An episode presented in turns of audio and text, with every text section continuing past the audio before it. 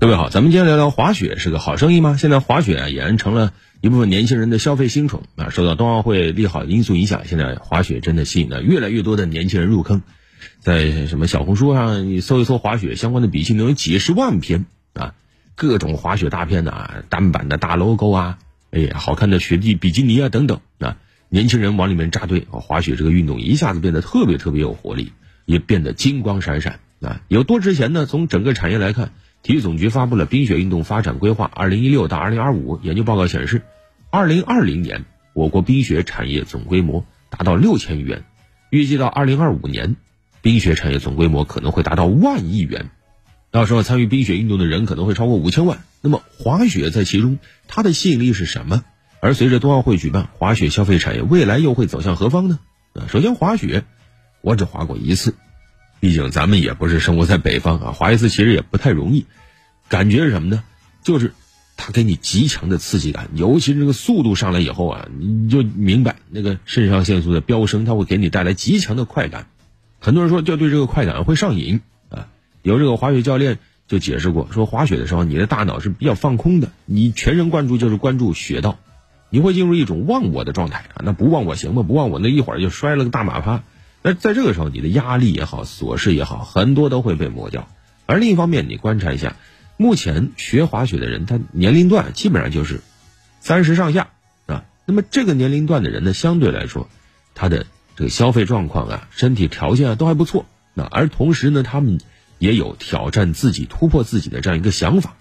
也有媒体曾经进行过这个滑雪爱好者的一个接采啊，问了一下，发现呢。这个新加入滑雪这个运动的人群呢，是各行各业都有。我问他们怎么就入坑滑雪了，绝大部分人给出的第一个理由都是解压，还有一些人给出的理由是交朋友啊，这是一个交友的好途径啊，因为在这里大家都能找到同样的一个共同话题，甭管你是天南海北的各行各业的，但是哎，一下子大家都找到了同样的话题能够聊起来啊。你摔的时候，大家都能够关心你；你要能完成一个漂亮的动作，大家都会为你鼓掌。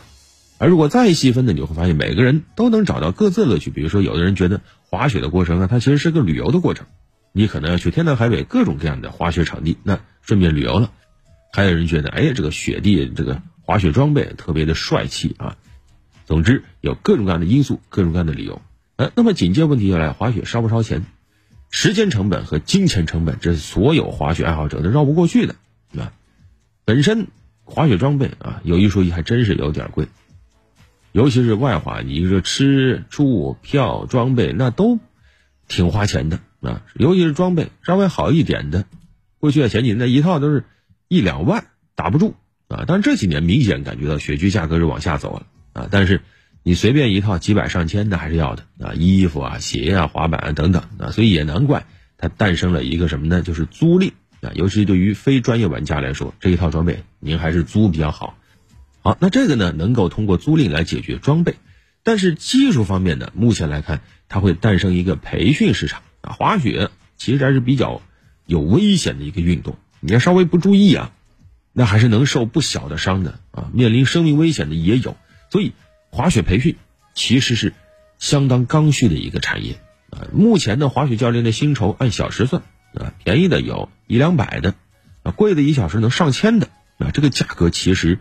也不算便宜啊，时薪呢啊，但是另一方面，呃，也观察到，其实滑雪教练他们表示他们也不怎么挣钱。为什么呢？首先，滑雪教练他能这个从事培训的场地也是有限的，很多滑雪场它是限制啊教练，你只有是这个滑雪场的教练，你才能在这儿从事教学工作。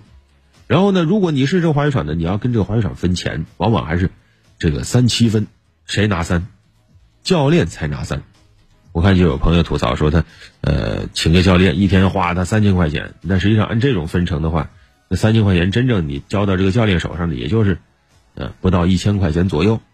而另一方面呢，实际上这个行当他也鱼龙混杂，有那么一些滑雪教练，你可以感觉他其实也只是懂一点点皮毛啊，他就来忽悠我们这种初学者。但同样的，也有一些这种国家级的啊，或者说是省级的高水平运动员，那他们退役以后来从事。教学工作啊，所以啊，这个也顺便说一下，如果大家真的要去请滑雪教练的时候，一定要仔细的甄别一下。各滑雪场它也会有各种提醒啊，要警惕那些没有资质的这种黑教练。另外还有一个花钱的地方是哪儿呢？啊，刚才说了，现在你在很多社交平台上能看到很多人晒自己滑雪，是吧？那么这个有时候一些滑雪短视频呢，它是专门的所谓的滑雪摄影师帮忙拍的啊，这种约拍的摄影师价格也不便宜，也是按小时算或者按天算，哎，这是满足了一部分这个滑雪爱好者所谓的滑雪不拍照乐趣少一半的这种心理，所以你这样一算，林林总总这消费加在一起，那钱还真是哗哗就花出去了。啊那么从整个大产业来说呢，滑雪现在这个生意挣不挣钱？他刚才说了，真的是很火，但是和挣不挣钱，实际上它还是两码事儿啊。我们国家滑雪热，实际上也就是我们获得了冬奥会举办权以后的事儿啊。我们是二零一五年拿到了这个二零二二年冬奥会举办权的，那么之后呢，我国的这个滑雪场的数量一下子就上来了啊。现在我们国家滑雪场的这个数量比二零一五年可能。